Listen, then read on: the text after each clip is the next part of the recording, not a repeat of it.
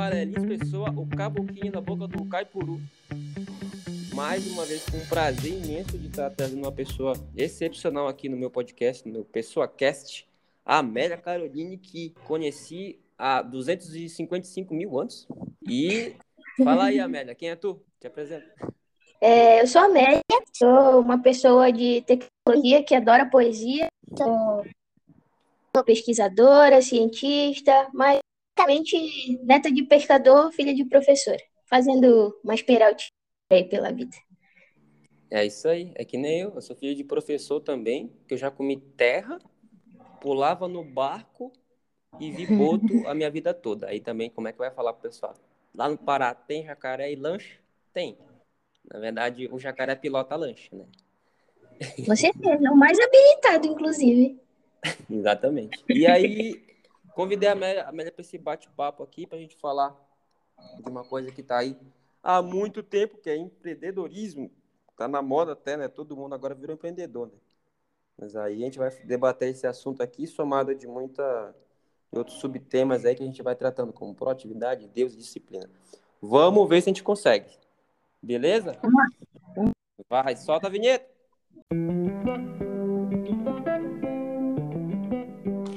Amélia, tu sabe que na minha vida eu tenho algumas referências de empreendedorismo na minha vida. Uma em particular em família, e é o meu tio, que é referência de é, vendas de carro, né? Tio Jean. Inclusive ele vem nesse podcast, que é um cara que saiu lá de Oriximiná, no Pará, foi para Manaus com a mochila na costa, estudou administração, limpava chão, esforçou e tudo, e, e, aí foi, foi, foi. E daqui a pouco hoje tá com a. É sócio, né? Tá lá com a Diamond Motors, que vende carros de luxo, né? E é um absurdo, assim, em Boa Vista. Ele tem 25 anos de pura é, empreendedorismo, né? Giro, emprego e tudo mais. Porque para mim é isso, né? empreendedorismo. Na tua vida, assim, tu, tu, tu lembra, assim, tu tem é, pessoas assim que te ah, empreendedorismo é isso aqui. Para quem? O que é melhor, acho? Sim, com certeza. Essas duas palavras, elas têm um pouco. E assim, é, acho que o meu exemplo mais próximo é a minha tia Ângela. É, o, o, o empreendedor, acredito que ele tenha capacidade de identificar um problema, uma questão e resolver através de inovação. Acho que empreendedorismo e inovação são duas palavras muito, muito próximas, né? Isso aí. E a tia Ângela, lá na, lá na minha cidade, ela tem uma local ponto, né? Um ponto e tudo mais. E ela, ao longo da vida, é a partir da necessidade do meio, né? Juruti é uma cidade pequena, mas e aí na época, logo quando ela começou, não tinha muito, por exemplo, é, lugares onde as pessoas podiam se reunir para tomar um café ou alguma coisa do tipo, né? E aí tinha uma empresa que estava aqui para Juruti, uma empresa grande e tudo mais. E aí a tia Angela teve essa percepção, pô, tem um lugar, tem uma uhum. cidade, e, e aí eu posso, eu cozinho bem, né? Eu cozinho, eu entendo bem, eu tenho algumas ideias e tudo mais. E aí ela começou. E aí montou um café da manhã que ficou na cidade na época, né? E aí, hoje em dia, ela avançou, sabe? Eu acho que a tia Angela, para mim, embora ela não, não, não tenha, assim, por exemplo, é, empresas muito grandes e tudo mais, as empresas e os negócios que ela tem, as coisas que ela faz, são grandes por si só. Que isso é uma característica de empreender. Então, quando eu falo em empreendedorismo, eu lembro dela porque ela é mulher que consegue identificar a, a, alguma necessidade no meio onde ela vive, uma cidade em desenvolvimento, Sim. e a partir dessa necessidade é alguma coisa que tem algum tipo de impacto na sociedade, né? Antes era um café que cresceu, Hoje é a locação de alguns imóveis para necessidade de algumas pessoas e aí vai crescendo, né? A partir da necessidade. E você falou de um ponto que já é um divisor de água total, né? Uhum. Que, na verdade, tu, eu até postei isso no meu Twitter, acho que foi ontem, para brincar, né? Que eu tenho no meu Twitter que é o Dev Filósofo, né? Que quiser me seguir lá. Dev eu sigo, Filósofo. Aí eu, fico... eu sigo quando o Dev Filósofo. É, é quando o Dev Filósofo tinha outro é, mudei. Aí tu falou o quê? O empreendedorismo, né? Que basicamente empreendedorismo não é só para o grande público, né? É a capacidade de uma pessoa identifica o problema e a oportunidade, né? E acaba desenvolvendo soluções ali. Inverte recurso, enfim, criar, é, que criar algo positivo para a sociedade. Então, é, é, meio que sintetizando isso, né? Então, qual o hambúrguer sintetiza com a liga do hambúrguer com a gordura, né? De uma liga. Então, isso é um empreendedorismo. No tua, na tua fala, identifiquei facilmente uma grande empreendedora, que é a tua referência. Então, Sim. ambos temos referências bem boas.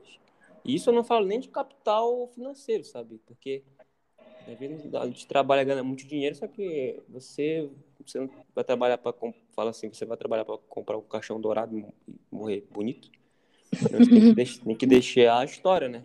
Então, tenho certeza que a tua tia, meu tio, tem ali cada um no seu ramo os dois são vitoriosos, né? Em empreender e empregar. É. Gente, é assim, às vezes o cara que, é, que tem o dinheiro, o cara que é o empresário, ele não é o empreendedor. Não, ele tem dinheiro. É, só é o cara que tem o dinheiro. Não são as pessoas que trabalham fazendo a empresa crescer. Né? Que investem lá tempo, é, capital intelectual, de certa forma, e tem a, a roda girar lá. É, as engrenagens, né? é a tal do, ó, por exemplo, na nossa área tem um famoso Vale do Silício. Lá no Vale do Silício, para quem não sabe, né, é um grande centro de tecnologia, tipo como se fosse um microbairro, um lugar assim sensacional, que nasceram de Big Techs, né? Facebook, a, HP, a Xerox, para quem não sabe a Xerox, ninguém fala mais da Xerox, né? IBM por aí vai. A Amazon, enfim. E aí tem os investidores anjo, que são os empresários que têm muita grana investem o money lá na galera que está com ideia, inovação. Vamos chamar assim de inovação e recursos de tecnologia. São os caras que pensam meio fora da caixa. Que nem o Bill Gates é um, Steve Jobs é outro e por aí vai. Mark Zuckerberg, Jeff Bezos. E... Meninos, né? Meninos. Esses, esses curuminhos aí que nasceram da, da garagem da avó deles e comiam cuscuz com, com manteiga e café e ralavam o joelho Mojica de, de bodó, mojica de bodó, bastante, dá bastante distância, né? É. Isso aí. Então, só, só a gente já mata a diferença, né? Dá para falar bastante para nossos ouvintes aí, que é bem interessante. Aí eu separei algumas ideias aqui bem diferentes, né? Que eu sou bem louco. que é assim, ó. Olha, tu vai matar fácil essa, assim. Tu sabe que Hoje tá muito. Todo mundo virou empreendedor, né? Na internet, né? Tu pega um celular, aí a galera fala, fala e grava, e grava. Às vezes dá muito dinheiro, às vezes não, né? Se a pessoa tiver carisma, vai. Mas não tem o quê? Base, não tem conceito, não estuda. Né? Não é proativo de ir lá, estou, vou estudar, eu vou criar um, eu vou fazer uma faculdade, vou fazer. Não. É o que acontece. Tem muita gente que sabe, só que a gente, como indagador, né? tem que, tem que comprovar se aquela pessoa realmente está falando verdade ou se está vendendo curso de mindset coach fake. Então, comprove que aquela pessoa realmente é boa e, e, faça resultados. Porque se ela não tem resultado, como é que eu vou acreditar naquela pessoa que é empreendedora? É como é que ela pode vender um curso que nem programador? Vende um curso que não programa. não programa. né? Instalar a ferramenta e fazendo isso durante duas semanas direto. Mesma coisa, Ctrl C, Ctrl V. Não passa uma pergunta no Stack Overflow. Como é que eu faço um print Word no, no Java? Java, nem JavaScript, Java. Sim. Static void, string abre lá, hello world. Acabou. Deu um hello. Aí vai. Aí tu imagina um empreendedor que nunca empreendeu, que vende curso no Instagram, diz que empreende não tem nada. O pouco que ganha com o marketing do Instagram, que é um absurdo, né? Que já é outro negócio, estoura com, com besteira e, enfim, não, não, muda a vida de ninguém. Só acaba com o fígado e, e, e, fica nessa vida, né? Então, somado a isso aí, eu fico pensando assim, ó, vamos fazer uma brincadeira aqui, olha só. Então, já que hoje em dia, por conta dessa galera aí, ó, o que que acontece? Existem muitos mitos, mitos sobre o, mitos sobre empreender sobre empreendedorismo. Né? Uhum. Quer ver? Eu vou falar um aqui, ó. Eu vou falar um e daqui a pouco tu pensa automaticamente no outro. Se tá, eu puxo o próximo. Olha só. Então, primeiro, mitos, mitos sobre empreender. É, mitos sobre empreender. Quer ver o primeiro fácil, assim, ó? Fácil, isso é bom. Aí, ó, se liga só. Primeiro mito, ó. vou empreender para não ter chefe. Cara, Vou empreender para não ter chefe, que é o quê? É um, é um desejo, né? De a pessoa não prestar conta com ninguém, né? Então a pessoa acha que vai, ah, eu vou abrir meu negócio, vou abrir minha MEI, e aí eu vou ser meu próprio chefe. Mito, né? Por quê? Porque a pessoa tá ferrada, né? Uma pessoa que, uma pessoa que sai de um regime CLT para empreender, você vai ter todos os chefes do planeta, né? Que o chefe é teu mundo, né? com Concorda? certeza. Com certeza. Com Faz certeza. sentido. Faz sentido? Com certeza. É porque as pessoas, elas são movidas às vezes. Eu acho que é por, muito por causa do momento, né? Que a gente fala certo. Por causa dessa galera aí que faz parecer que tudo é brincadeira, que não precisa ter disciplina e tal, essas coisas assim. Por causa dessa galera, as pessoas vêm com isso. Quando, normalmente, quando você se desprende ali do CLT, vai fazer o seu, o seu próprio corre, vamos por assim, né? Seu, seu empreendimento e tudo mais. É, você precisa entender que é exatamente nesse momento que vai entender. E vai prestar mais contas, né? Porque senão tu fale. E aí tu fale não é por causa de alguém, é por culpa tua, né? Pra tu, Que é pior ainda. Que é pior ainda, cara. pior ainda, faz sentido, né? Entendeu a jogada? Com certeza. Se for parar pra pensar, ó. Ó, quer ver? Porque, e dá pra falar um assunto só disso, né? Vamos mandar o segundo e te mistura os dois. ó. Olha só, essa aqui é boa. Eu escrevi hoje, ó. Olha só que eu fiquei pensando, né? Tomando café, eu fiquei pensando. né? Olha só. Segundo. Segundo. Vou empreender pra ter mais tempo pra mim. Cara, essa aí deve ser o tipo de coisa que a gente fala, cara, eu vou dormir cedo hoje, aí de repente tá pesquisando a cobra bebe água pelo canudinho. Negócio que não faz sentido, né? Não faz sentido, né? Não faz. Porque, olha só, pensa comigo nessa daí, nessa, nesse tópico 2 aí, né? Na verdade, eu posso, eu tenho vários aqui, só que eu não vou falar todos, senão dá outro programa, né? Que eu anotei uns 10 aqui, mas a gente vai deliberando, né? Vamos pegar esse aí, ó.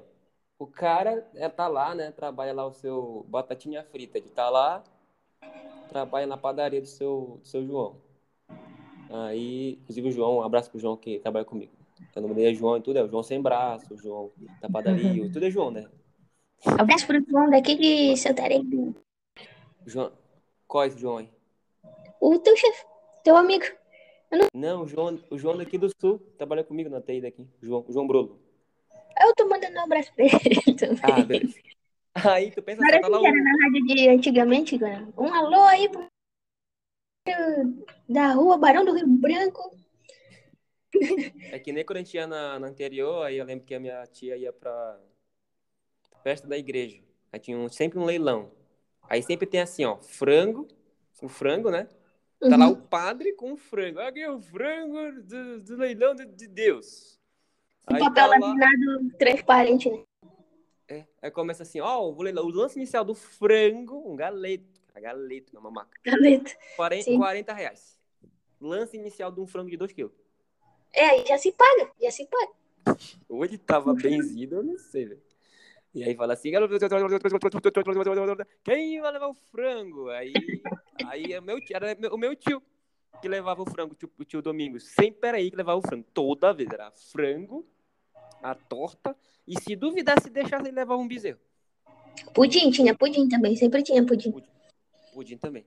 Aí, voltando, então o João Batatinha tá lá, ó. Muito trabalho, agora 5 da manhã, trabalho pra caramba, bicho, faço pão o dia inteiro. Vou empreender montar minha padaria. Eu vou vencer isso aí. Então o cara já reclama, olha só, de ter um lugar para trabalhar. Já tem toda uma questão de, de estabelecimento, luz, água, aluguel, não, né? E tá lá trabalhando, cara. Imagina a dificuldade do João lá, que é o chefe dele, de manter o negócio, imposto, que no Brasil tudo é complicado, né, velho? Aí o cara tá reclamando que ele tem que ir 5 da manhã trabalhar porque a padaria abre cedo. Que é a tal da história assim, ah, mas o- é, pra ganhar dinheiro tem que acordar cedo, né? O padeiro acorda cedo todo dia e não é rico. Depende. Porque se esse padeiro, cara, se esse padeiro entender o negócio dele, montar um e-commerce, pegar os melhores, mapear os melhores clientes no agendamento, pegar uma, uma- tenho certeza, colocar um QR Code com um Pix, esse cara vai ser rico. Porque ele, tá, ele, ele, ele fez o macro e o micro do negócio dele. Então, ainda assim, é proatividade e vai para frente, né? Esse cara trabalha 44 horas semanais, batatinha lá, batatinha frita, vou virar chefe. Vai lá, se endivida no banco, pega um empréstimo, enfim, faz, o, faz o escambau, vira empresário. Então, ele sai de 44 semanais, aí, a, voltando no mito, né? Vou empreender para ter mais tempo para mim. Então, ele sai de 44 horas semanais, 8 horas diárias, para ser chefe. Ou seja, ele vai trabalhar 88 horas semanais. Esse cara tá maluco? E já começa, ele já começa no negativo. Já iniciou, Né? na verdade, porque o cara inicia com o objetivo errado, né? Claro. Sim, tudo isso faz muito sentido, cara. Faz muito sentido, porque eu tô falando aí, o cara que acorda às 5 horas da manhã, tá muito cansado e tal, não é rico. As pessoas têm uma visão errada, né? Eu me lembro da minha tia, assim, Elins, quando ela começou o café da manhã dela, que ficou no, no auge, assim, num momento muito bom, assim, lá em Juriti. Acordava muito cedo, muito cedo, e aí carregava aquela panela, sabe, de café pra ir fazer. E, e foi crescendo, foi crescendo. Então, é, exige sacrifício. Mas é importante que a gente tenha bem definido os nossos objetivos, cara. Porque se começar errado, acho que esse, o empreendedorismo é o tipo de coisa. Se tu começa com um objetivo errado, é, tu começa com a motivação melhor, melhor. é, se começa com a motivação errada, a tendência de dar errado é muito grande, né? É, eu vou até referenciar a Brenda aqui. A Brenda não tá no podcast hoje, tá, gente? A Brenda ela vai gravar, viu? É porque ontem ela gravou, ela é estrela do programa, Brenda. Não tem. Ontem ela gravou até. Era pra ser um, gra- um programa de uma hora, virou três horas. Passou a noite toda gravando. Que vai dividir em tr- três partes do programa, né? Enfim. Aí ela tá cansada, né? Fala, ah, amor, preciso descansar, mas beleza. Ela que manda em mim, né? Na minha vida. Não pode, né? E aí. Mas é isso, é, é, eu vou referenciar a Brenda que ela diz assim: relacionamento que começa com traição vai terminar com traição. Com certeza. Começou errado, vai terminar errado. Então é bem reflex- reflexivo, né? E tu consegue pensar alguma, alguma dessas assim nesse bate-bola de empreendedorismo? Mano, deixa eu pensar. Eu acho que esses dois exemplos que tu deu aí são, são muito bons. né? E eu acho que são os principais, assim. Tem também aquele, aquele mito de ter um dinheiro, um dinheirinho guardado que eu juntei enquanto era CLT e eu Ah. vou empreender em uma semana eu vou do meu empreendimento. Uma semana, cara, vou ficar rico. Boa, essa é boa também. Boa, essa é boa. A galera se perde nisso, né? Aí outra vez começa a motivação errada, né? E aí tu perde o pouco que tu tinha e fica com zero. E aí daqui a Zero. pouco tu, tá, tu nem, tu nem sabe, mano. Nem consegue perceber quando foi que tu, tu ficou com um empréstimo de 50 mil no banco, entendeu?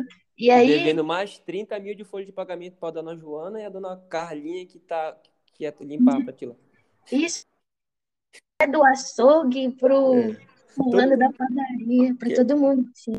Começou com a é motivação. Muito. Assim, a gente falou no início, né, Lins? Sim. O empreendedor, ele precisa saber quais aspectos da vida dele ele vai precisar abrir mão, sacrificar e ter solidez, de certa forma, né? Uhum. Solidez.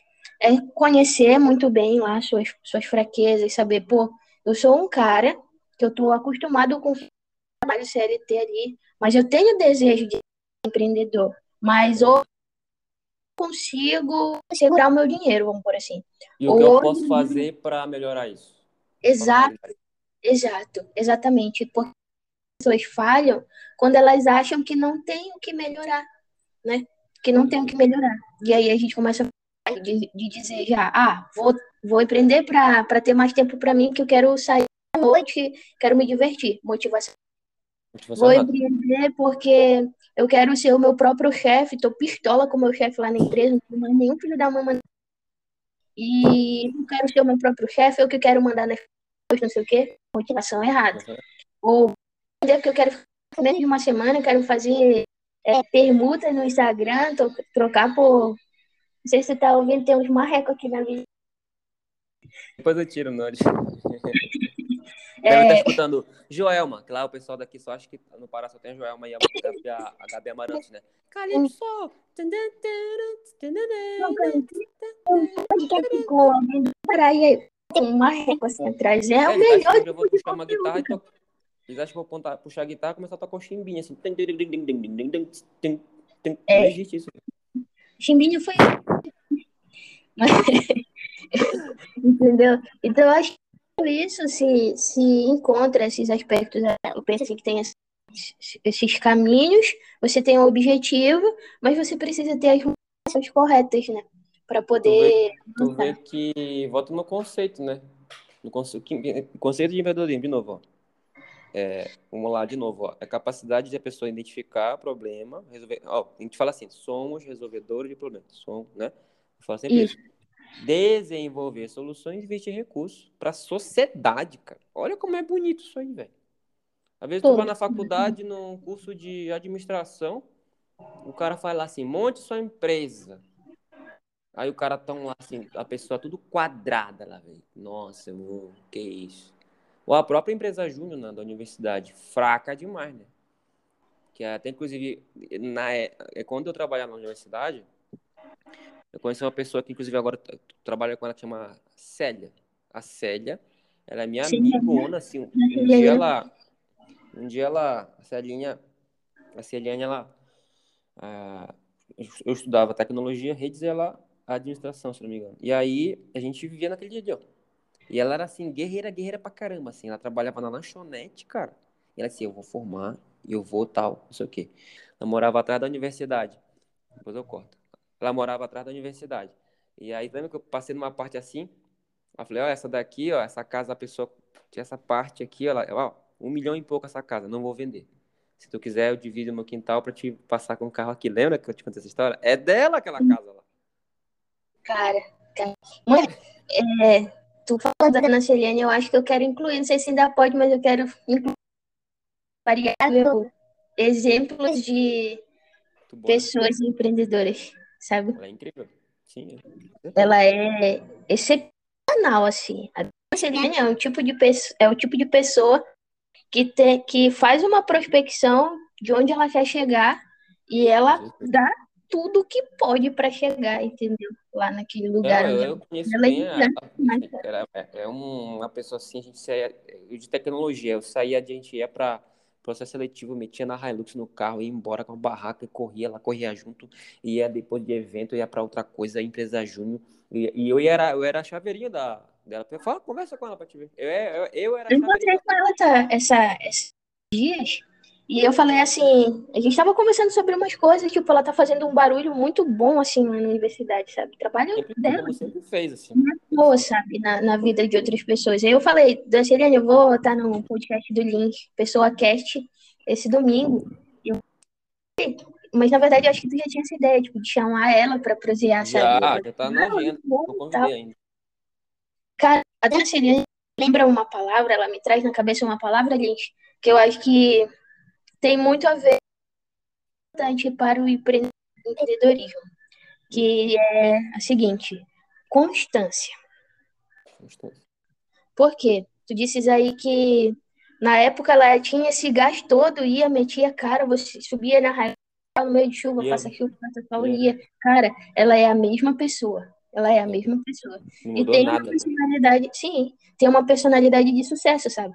E eu acho que quer é, sair da zona de conforto quando a gente quer empreender, ter essa percepção de uma necessidade, evoluir, contribuir com a, com a- sociedade. A gente precisa de constância. Porque, assim, preciso entender, por exemplo, que o meu caminho ele não vai ser só uma cara, sabe? Não vai ser o Lago do Jará lá em Juruti, calmo, pacífico, sabe? Não vai ser, sabe? Entendeu? Vai ser um Só oceano. tomando meu tacacá lá na rola de Santarém, ali comendo camarão, com jambu ali de boa. mais doce, doce do que Mas aonde já que vai ser só isso na vida? não é, entendeu? E aí a te gente digo, precisa. vai, toma teu tacacá, né? Vai, besta. Se tu vai fazer só isso na tua vida. Exato. E aí a gente precisa saber que, que acontecer coisas ruins. E a constância, ela te dá esse poder, entre aspas, né? De continuar a mesma pessoa os teus objetivos para tu chegar onde tu queres, entendeu? E aí um cara que eu uma das maiores referências na minha vida, um mentor que me ensinou muito sobre sem falar em constância foi um cara chamado Lynch. Entendeu? Eu não sou ninguém, sai fora. Eu não, não mas ah, para com isso. Aceite elogio. Paraense é. tem, tem humildade para para se ver, para não aceitar Eu só ensinei umas coisas, só ensinei os negócios, ler os negócios. É, mas aí, piada, o, e embora. Tu, o, o, pouco que tu ensina, que na tua concepção é pouco, mas para mim, que era uma, uma menininha de vinte e poucos anos, vindo lá de Uruti, toda amedrontada, fez isso é muito grande, entendeu? Então, quando tu tem essa personalidade assim, que ensina, que passa constância, isso na vida de outras pessoas. Eu acho que o fato também de tu ter. Esses dias eu tava falando no Twitter sobre a importância da mentoria, sabe? Que é outro. É outro assunto. Eu vi, tu postou isso. Isso. Aí, é muito importante a mentoria. E aí, esse, eu acredito que a mentoria, mas isso é uma concepção nossa que eu, me veio aqui no. Hum. Que agora nesse momento, né? A mentoria é um tipo de empreendedorismo, cara. Sabe? Também. Hum. Pode ser. Porque tu não. Tu tá investindo investe recurso, tu é, conhecimento, é, é, a questão da. Oh, vamos pegar. Vamos tentar fazer uma analogia. Sim. Vamos tentar fazer uma analogia, porque assim, ó, eu lembro que como é que foi para chegar na. A gente chega hoje ter todo essa, esse conceito todo, né? Ser amigo e tal. E tudo mais, ó. Eu, é, na época eu tinha muito projeto. E eu tava uhum. muito sobrecarregado. Falei, cara, o que, que eu vou fazer da minha vida? Aí eu pegava tudo, abraçava o mundo, gravava aula, fazia tudo. Mexia em software, testava software, aquele jeito, né? Trabalhava de domingo a domingo. Aí eu podia pensar assim, vou desistir, vou embora, né? Vou abrir minha própria empresa, vou embora daqui. Cansei, já era. Tá horrível. Não, o que, que eu pensei? Eu, notei, eu não lembro desse dia. Eu tava lá em casa assim, com a minha esposa. Falei assim, eu preciso somar conhecimento com alguém. Porque hoje, se eu sair dessa universidade, a universidade, e eu preocupado, sempre preocupado, né? Eles estão ferrados, cara, porque é só eu que sei isso daí. Porque embora o proprietário do software é uma pessoa muito boa, muito inteligente, o cara que entende de negócio, de programação, é, é, um cara que visionário, né? É um visionário, foi um visionário da, na, naquela, naquele momento, né? Mas, assim como todo ser humano, tinha suas falhas, né? Então acaba que a gente acabou agregando muito do negócio, acabou agregando muito do negócio. E aí, e aí então uh, surgiu a necessidade de eu falei, eu virei o jogo, eu falei assim, vou precisar somar um conceito com uma pessoa. E eu fiquei tentando somar o conceito com uma pessoa, somar o conceito com uma pessoa, e, e tá na ideia de empreender, vou fazer analogia, né? Com empreender, proati o, o tema, né? Empreender, proati ó, empreender, olha só, proatividade, disciplina e Deus. Olha só. Então, o que eu pensei? Necessidade. Eu preciso pegar uma pessoa que seja de sistema, só que não tinha ninguém. E eu comecei a olhar. O, é, universidade, universidade, universidade. Não conseguia, não conseguia, não conseguia, não conseguia, não conseguia. Aí, uma vez eu andando na, eu andando na, na universidade, aí eu ficava escutando o teu nome lá. Só que aí não tinha nada, não tinha nada diferente, né? Aí eu lembro direitinho assim que falaram assim, ah, ela é formada em sistema. Eu falei, é mesmo? Aí eu fiquei. Aí como eu atendia todo mundo, eu, saí de uma reunião. Aí eu peguei, eu lembro direitinho, eu cheguei lá do teu lado na, na secretária acadêmica. Aí eu peguei uma, sabe que eu peguei uma Kiri de banco. Uhum. Ela, a, a, a Kiri, ela, o que ela fazia? Era, pegava a média do aluno, uma nota, segunda nota e fazia a média. E aí ela uhum. lançava as tabelas ali e fazia o cálculo da média. E aí eu queria que tu falasse assim, o que que é isso aqui? Aí tu olhou, aí eu mostrei pra ti assim. Aí tu olhou assim, aí tu, aí tu começou a falar de lógica. Né? Tal, tal, tal, tal, tal. Aí tu respondeu. Aí depois aí eu falei, beleza. Aí eu falei assim, eu vou te trazer pra TI. Aí tu, não, pelo amor de Deus, eu não posso. Beleza. Aí, nas, aí depois eu fiquei, eu fiquei assim, ó. Eu atendia e ficava ali, ó. Atendi e ficava ali, lembra? Sim. Ia lá, daqui a pouco eu soltava um negócio no, no, no teu, no teu chefe. Aí eu fazia um negócio, eu, eu ficava fazendo o network assim, sem te saber. Eu ficava ali, ó. Todo atendimento eu ficava ali, ó. Aí quando eu vi que ia dar bom, Eu falei assim, eu cheguei pro meu chefe da época e falei assim, tem uma pessoa. Tu acha? Falei, acho. Eu acho que ela é boa. E aí foi. Aí quando eu cheguei um dia, você tem contigo no corredor, assim, eu falei, não fica assustado. O seguinte, ó, tu vai trabalhar com a gente semana que vem. Oh, meu Deus! Vai, tu não vai. Eu disse, eu vou ter que programar, eu tenho medo de programar. Assim. é, é medo de programar, né? Pô. O que mais faz errar no, o que te mais faz errar no código te passar mais tempo lendo o erro do que compilando o código. Sim. E aí eu lembro, pô, desse dia assim, que eu tenho uma, a Albena fala que eu tenho uma memória de elefante, né? Mas eu lembro perfeitamente disso. E aí tu começou com a gente lá. E aí foi, eu acho que eu, eu nunca tive feito esse balanço, né? Assim. Mas pra mim foi muito disso, tipo assim, eu não sou uma pessoa de Deus, assim, né? Como eu falo, eu coloquei Deus porque eu sou uma pessoa muito da vida, de ajudar as pessoas, de conceito, que eu vou morrer, qualquer que eu vou morrer, entendeu? Não tem jeito. Então, é isso para mim é Deus. Eu, para mim é esse que, que é o conceito, é ajudar o próximo. Tanto que eu tenho um sonho que tu sabe, um dia vi um podcast, vou falar aqui no podcast, mas ainda não tá na hora. E então é isso, eu vou dizer falando tua referência que falou assim, acho que mentoria é um empreendedorismo. É verdade. Porque foi, foi, de um, foi de um serviço a um capital humano para ti, e agora tu tá aí, e agora tu domina geral o que tu tá fazendo, virou referência. Eu tenho certeza que tu é referência aí na universidade. É, as pessoas. As pessoas lá ah, esperam passar algumas por mim para poder chegar na tomada de decisão, poder ir à frente em algum processo, algo do tipo, sabe? Mas assim, ele é importante, sabe? Por isso que eu tô te falando, é importante ter essa visão, entender, por exemplo, que mentoria também é um tipo de, de empreendedorismo e sobre ter constância. No começo eu fiquei com muito medo, eu acho que toda pessoa que empreendeu, quer sair da zona de conforto, fica com muito medo. E assim, em alguns momentos ali no início, eu, ei, cara, eu vou dar uma, um exemplo de, de aspira, assim. Primeiro, a aspira, gente, aspira é tipo assim, um estagiário, sabe? Isso, isso. Primeiro dia no TI. É por isso que é importante da gente não desistir no primeiro. Meu primeiro, na primeira semana no TI, fui instalar um. Você se lembra? Como hum. Nunca tinha sido formatado, nunca tinha travado nada. Lembro, fui instalar um, um, uma aplicação de editar vídeo. Eu lembro, eu lembro.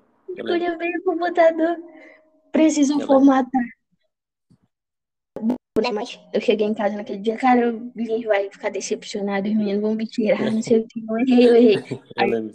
Não usar isso como hoje em dia é motivo de piada, né? Mas na hora fez uma... né? Foi um combustível. Isso, na hora fez, fez é, causou um impacto assim. Com os outros erros que vieram, né? Ou outros obstáculos que vieram, né? Muito.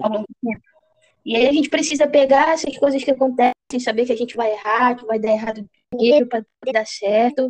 E às vezes vai dar muito errado, que nem a gente estava conversando antes de iniciar aqui a nossa prova. É a pauta secreta. Se, se esses podcasts daqui para final do ano tiver mais de 3 mil views, a gente solta a pauta secreta. No, só que vai ser só lá no Anchor. A gente precisa ser patrocinado. é, é, tipo, não, que tu tava que teve muito não ao longo do percurso até chegar no sim, né? E é assim na vida também, cara. Entendeu? É, perceber a necessidade de sociedade ou do teu entorno, é, isso tem um impacto na vida da galera gigante que tu nem conhece, entendeu? Tu precisa saber que o teu empreendimento, tipo, a atitude que tu vai tomar, uhum. tem um impacto no todo e não só na tua vida.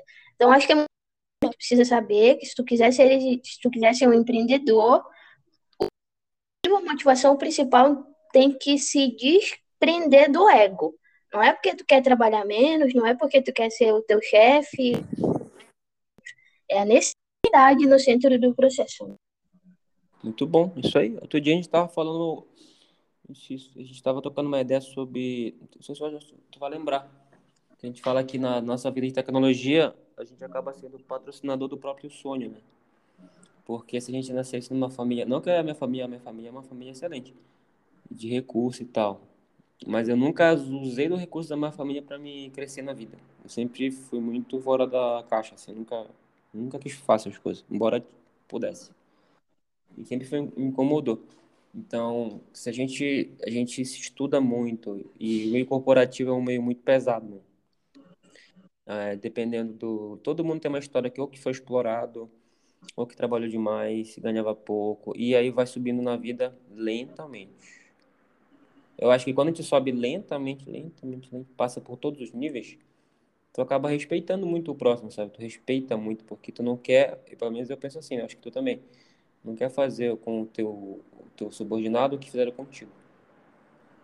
E, não, e sempre com respeito, não sendo arrogante, não falando alto, não apontando o dedo, respeitando pai, mãe, que é o, o, o normal. Devagar e sempre, que a gente sempre fala, respeito.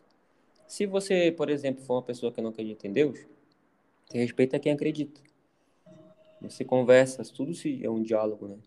Então, patrocinar o sonho é esse contexto todo, porque tu acaba sendo ficando cansado, você quer estudar um pouco mais, seja uma linguagem nova, ou um inglês, uma língua nova, ou enfim, catequese, quer fazer uma catequese na igreja, tanto faz.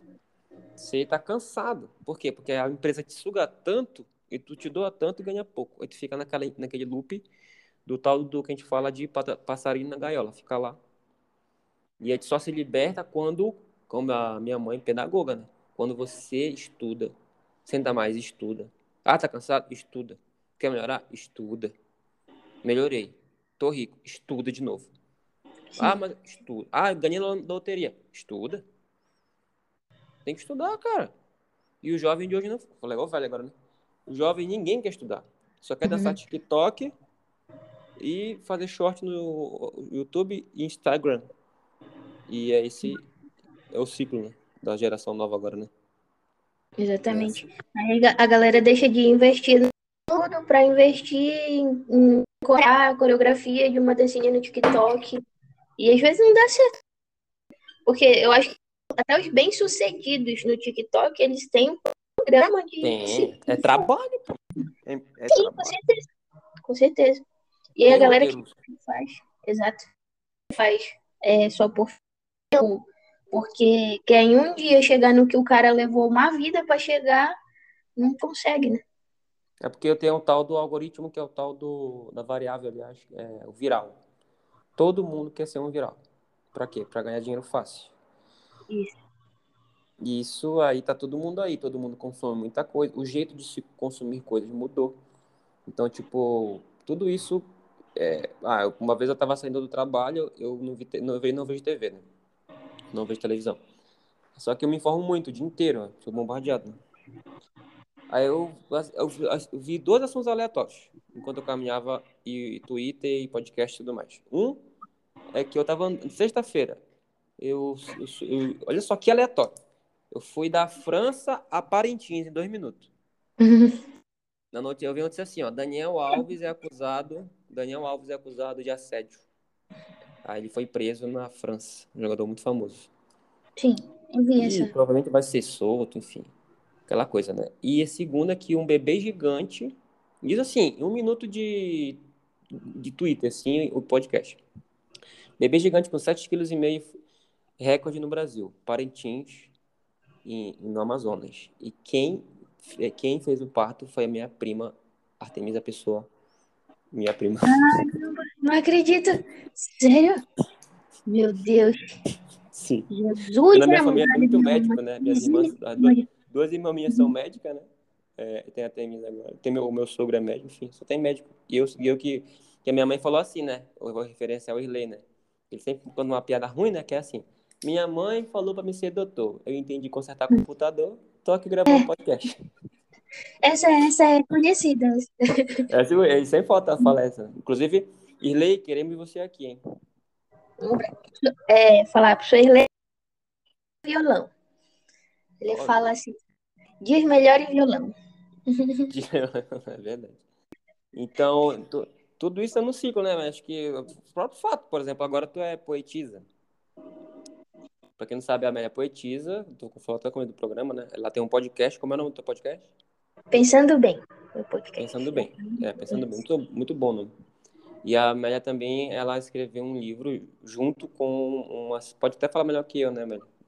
Pode é, falar um pouco sobre o livro chama... Essa edição chama Encontros, que reúne vários escritores do Pará, Oriximiná, Santarém, é, Alenquer, outra, essa da nossa região, né? E aí eu, eu vim para receber um convite para participar da terceira edição do livro. Assim, tipo Renato Sussuaré, que é um nome muito assim, se a gente perguntar para os nossos pais, avós assim daqui, que ele é um, um, um ícone, né, da, da arte, da cultura no enfim, e aí eu, pequena, jovem aprendiz, recebi um convite para estar lá com as minhas poesias publicadas e estou no livro hoje. Inclusive, tenho exemplares guardados aqui para o link, para Brenda. Vou mandar de barco aí para Caxias do Sul. Eu acho que tu consegue mandar de Bajara. De barco acho que não passa, não. Tem que ser Bajara. É, tem que ser. E vai chegar Ou... aqui na hidrelétrica, aqui, aqui da a segunda maior hidrelétrica do, do Brasil. Ou de, né? Ou de Teco-Teco. Teco-Teco pode ser. É. Pô, bem legal, porque eu poetizo. Que... Lá, Miguel, lá, minha mãe ela escreveu um livro junto com. Lembrei agora que tu comentou isso. E ela, ela, ela tinha 18 anos. Que é sobre dialeto da cultura orochinense. Eu nunca te dei esse livro, eu acho, né? Não. Que acabou os exemplares. Só tem um lá na minha. Foi tudo assim. Eu, eu, eu vendi o livro na Feira do Livro, lá em Santarém, Pará, na Feira do Livro. Caramba, livro. Isso. Que eu tava lá vendendo lá, tava, eu tava assim, eu, isso tudo na minha vida, eu nunca reclamo, sabe? Eu, eu achava uma maravilha, eu tava lá assim, cheio de gente, lá, e eu lá assim, não ganhava nada, nada, nada, nada. Eu tava lá, eu ia pra faculdade, depois eu era, trabalhava na, como monitor, né? No laboratório de uhum. informática da universidade. Ia pra lá cansado, nove horas, ia se chegava lá, renovava de novo, dava um reboot, assim. Aí eu, vim, aí eu pegava caixa, assim, não, aí não tinha carro, às vezes eu ia andando, colocava na cabeça e ia embora. Porque o pessoal tem vergonha, né? Aí eu tava saindo da faculdade na cabeça, eu andava assim 4 km, chegava lá no sol de 39 graus. E aí, aí que eu ia montar meu stand, que a minha mãe não tinha chego ainda, tava lá no Yoshimano para. E aí eu trocava de camisa, passava desodorante e deu. Aí ficava lá, ó. Aí eu, só que era diferente, eu não vendia livro no, assim, eu andava. Eu falava, assim, falava da o cabuquê, né? Uhum. Aí a pessoa assim, o que que tá falando, amigo? Aí eu falava o caboclo bem pesado mesmo, né? Só tava uma piada, assim, fazer uma analogia, né? Por exemplo, assim, ó, é, fazer, ó, aquela moça ali é uma moça que vai te roubar, né? Então ela só quer ter o dinheiro. Aí o paraense fala assim pra pessoa, só te digo vai, mano, vai, tá ah. Aí é isso, ele dá essa engasgada. A gente faz assim, aí o pessoal, poxa, onde é que é? Aí nossa, eu vi a Príncipe, legal. Aí minha mãe chegou, tinha vendido, era mais de 30 livros, sei lá, 40. E aí, é, não? Tem gerar interesse, assim, no público. É, eu tinha interesse no público, mas porque sempre eu fui meio louco, né? Aí... É Gente, eu acho que as pessoas aqui, eu não sei se, se é aqui as pessoas têm ainda, não é muito, embora tenha artistas muito grandes aqui, ou a galera não é uma galera que para pra ler poesia, sabe? Não, acho que não. E aí não, não é, não faz parte tanto. Mas o Mas podcast aí... eu acho que tu vai conseguir fazer isso com o podcast. Acho que chega. É, é porque eu tenho assim no meu coração perspectiva. A poesia ela tem uma uma missão de, de apaziguar temporais dentro do peito, sabe? E aí se alcançar uma pessoa ou duas pessoas e fizer sentido para aquelas duas pessoas, então cumpriu sua missão. Então é mais por partilhar, assim. Eu fiquei muito feliz quando eu recebi o convite para fazer parte do livro, sabe? E, e assim, cara, eu sou uma, uma pessoa que veio de pequena, sabe? E aí, antes, né? Medos de, de tempestades e tudo mais. E aí, na minha vinda para Santarém, com todas as coisas que eu passei, morei na casa dos outros, passei o. Aquela história que todo mundo tem aquela, né? É, que a gente já conversou muito sobre isso. É, sempre Dava minha roupa numa caixa. Por que, que o paraense tem isso aí, né? Porque, será que é só paraense essa região assim? Será que não é possível? Cara, eu não sei. Mas Todo mundo já dormiu no barco uma vez. Todo mundo já dormiu no barco. É, é verdade. É verdade, cara. Mas eu acho que essa é uma das coisas que todo paraense conta quando ele tá lá, lá assim, quando já conquistou o mundo. É, a gente assim. nunca conta quando tá ferrado, a gente conta quando a gente tá bem rico já. Isso, quando e a gente, conta como piada, a gente conta assim, piada, que nem o Whindersson Nunes lá do Piauí. É do Piauí. Pra quem não sabe, tá, gente? O Whindersson é nordestino, viu? Ele é do Piauí, ele não é do norte, viu? E norte não é nordeste. É diferente. é. E, e aí, cara, eu, eu, eu assim, o que tinha para refugiar, assim, me refugiar, assim, nesses dias, a minha mãe professora. É muito importante falar sobre as nossas mães, assim, porque eu fui pra escola, eu já era alfabetizada. Minha mãe que me ensinou a ler, a escrever, entendeu? Quantos anos? Cara, três anos, quatro e pouco, eu já reconhecia, três anos e pouco, eu já reconhecia vogais, o alfabeto e tudo mais. Eu aprendi coisas em casa e ia fazer na escola, né? Uhum. Eu entrei na, na faculdade, na, na universidade com 17 anos, Uhum. com 20 e poucos eu entrei no mestrado, terminei, tô terminando, na verdade, só falta defender, que a, a universidade onde eu estudo fica meio... Enfim, Qual é o tema do teu mestrado mesmo? eu desenvolvi um propõe um, uma metodologia de inventário florestal 4.0, que é Eu sei, eu tava ficando. Eu sei. E aí, como é que tu resolveu, como é que tu resolveu o negócio do, da, da conexão offline lá? Como é que tu conseguiu mapear os perfeitamente? eu, eu- eu programo numa aplicação, eu te mostrei, né? É uma aplicação Uhum. que ela é, é destinada basicamente a desenvolvimento de apps para Android, né? E aí tem uma biblioteca que ele pega coordenadas geográficas pelo GPS do aparelho. Ele está conectado Ah, com a internet. Na verdade, a gente já tinha essa ideia quando tu mapeou no Trello lá. Eu lembro que tá lá o teu, teu o roadmap. Tá lá o teu roadmap. Exato. E aí, inclusive, até. Ó, tá vendo? Disciplina constância. Parei de alimentar o Trello. Eu fico. É, eu tô vendo lá. Eu vi, tá parado lá. Tá, Tá parado. eu o Keeper do Google, né? Que tem A também. ferramenta é boa quando se usa, né? Não tem isso. Aí. E aí deu certo, sabe, Liz? Eu consegui entender as coisas. E aí consegui também resolver a, a, a questão da, da integração com a nuvem, né? Então o cara vai lá pro meio do mato, lá no meio do Arapiuns, assim, fazer a coleta Vai com florestais. o telefone. Telefone mão. Isso, com o dispositivo. É, lembrando que ser fornecido por algum órgão é, licenciador, né? Tipo a SEMA ou, ou alguma seu celular do cara. hein? Beleza. Bem, bem, né? É, aí ele entra lá na, na UT, que a gente chama, né? Que é a unidade de trabalho. Uhum. A unidade de trabalho, ela, ela se refere a uma, a uma ação legalizada, né? Para retirar a- a- ou não. Uhum. É, é importante que o inventário de toda a região, tanto de áreas legalizadas quanto não, né? Quando o cara leva a madeira para a indústria, os caras conseguem saber de onde que veio. Se for árvore legal, se for uma madeira ilegal, aí o cara consegue mostrar por causa da dos dados geográficos. Então o cara vai lá, coleta os dados, né, tira o, a foto da árvore, bate no topo, e aí pega lá a configuração de cap, cap, que é a altura de é, circunferência né, da área basal da. Uhum. Enfim, esses, variáveis que se referem a. E aí, fica o nome popular. E aí, quando eu tiro a foto, ele me dá as coordenadas geográficas. Não o endereço, não tem endereço, né? Não tem localização assim. Então, mas eu consigo saber, por exemplo, assim, hoje no teu. no- Quando tu termina teu mestrado agora? É, eu tô só esperando para defender, né? Eu, tu, eu consigo saber, por exemplo, a idade da árvore, eu consigo? É, essas informações podem ser. O meu, o meu app, ele não tá sozinho a idade da árvore. Isso. Ele, esse- essa, essa informação ela precisa ser inserida. Claro, ele já input. dá. Isso, input, exatamente. Hum, Exatamente. Até porque o mas aí é uma, é uma ferramenta fantástica, né? Tem nome já? Qual o nome? e florestal. Ah, bem comercial. Eu não sou rico. boa de escolher nomes, né? Eu dei o nome de florestal. Eu fiz uma logo e tal. O senhor tem um nome melhor? Falou, iForest. Porque a galera tem uma Podia-. Podia ser. Podia ser. É, é, podia ser Pedrinho Woodwoods. Floresta Florestal. Pode ser, cara. Pode ser. né? Eu, ele foi o projeto de TCC na graduação. é por isso que eu falei aqui. Até estranhei, não teve nada de. É. Nenhum acônico reduzivo assim. P Woods. P Woods. Tá aí, P Woods.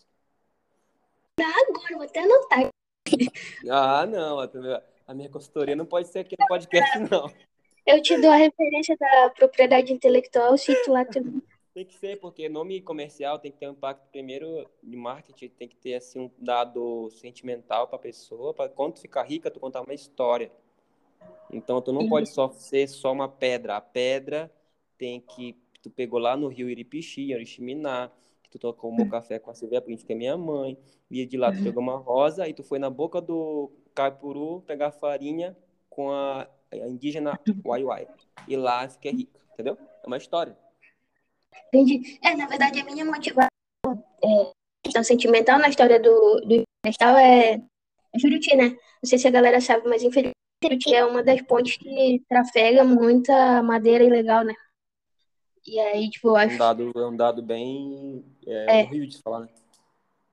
Isso. E aí, a galera. Eu acho que a minha aplicação tem um papel importante, assim, pra, pra ajudar a minha cidade, por exemplo, a galera ter um inventário de saber que espécies existem lá em Juruti e protegê-las de certa forma, né?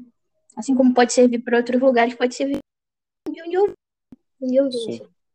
Pô, muito É, bom, mas é, é, aí ainda volta no assunto que é o empreender e inovar aí mesmo, mesma coisa. A gente volta pro assunto porque pega que tu saiu, assim, tem muito, juro, tipo assim, tu pode nascer no fim do mundo.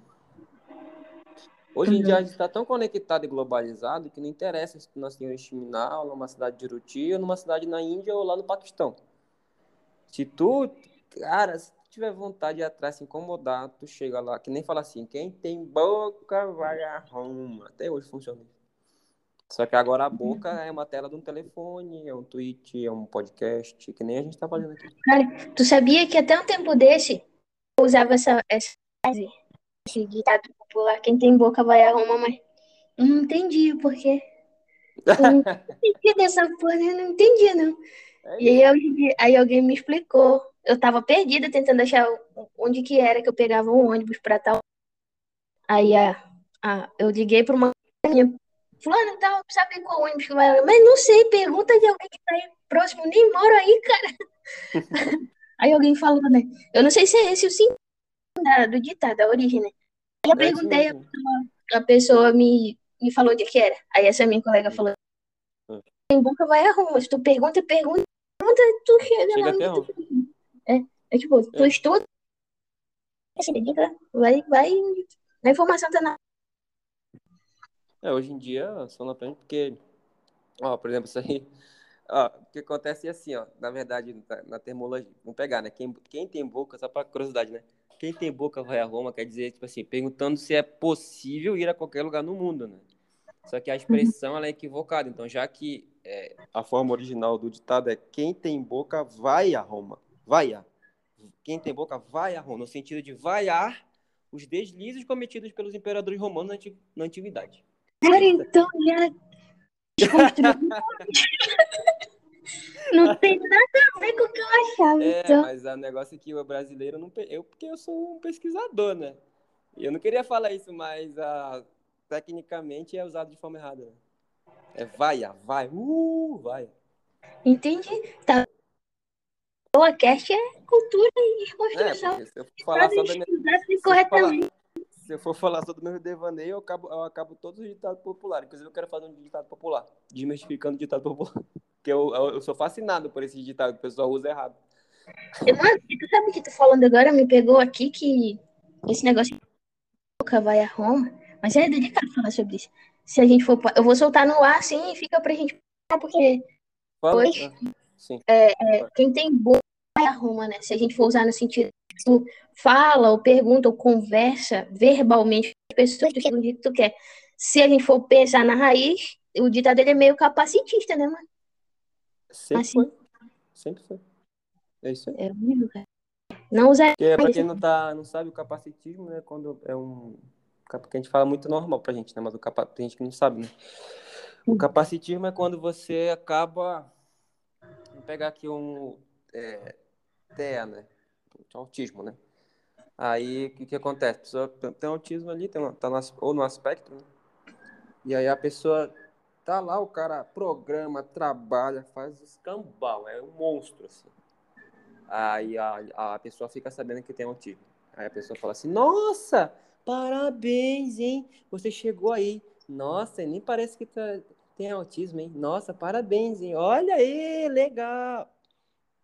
Então, para quem não sabe, um exemplo, tem vários, a média pode falar até melhor do que eu, né? Isso, isso. Né? Então, é... é capacitismo, até deu uma pesquisada para a gente dar um conceito é, de acordo com a literatura, por exemplo, né? Aí, o capacitismo é pessoas com deficiência são inferiores àquela com deficiência, tratadas Isso. como normais, incapazes, em comparação com o referencial definido como perfeito entre então, você tratar como coitadinho, como bebezinho. Inclusive, falando um beijo pro meu irmão maravilhoso, Pedrinho. Um abraço, Pedrinho. Queremos você aqui, Pedrinho. Queremos você aqui. o Pedrinho fica muito. Alguém chega e ele tá assim, é, perto da mamãe e tal, alguém tem que perguntar pra ele e pergunta pra mamãe. Pô, pergunta pra ele, né? Sabe? Ou, ou então trata ele como bebezinho, assim, sabe?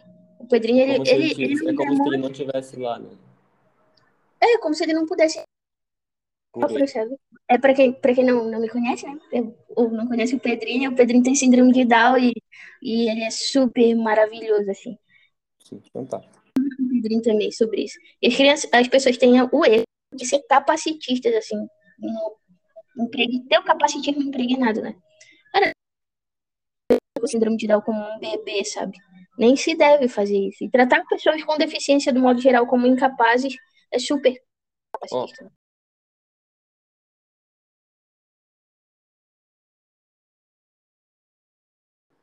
A gente tem que falar disso com uma facilidade, com o conceito na ponta da língua, né? Para tentar vencer isso tudo, né? Não é fácil. Todo dia. É, na verdade, é, conhecimento, a pesquisa é uma das principais ferramentas para combater o preconceito, né? Sim.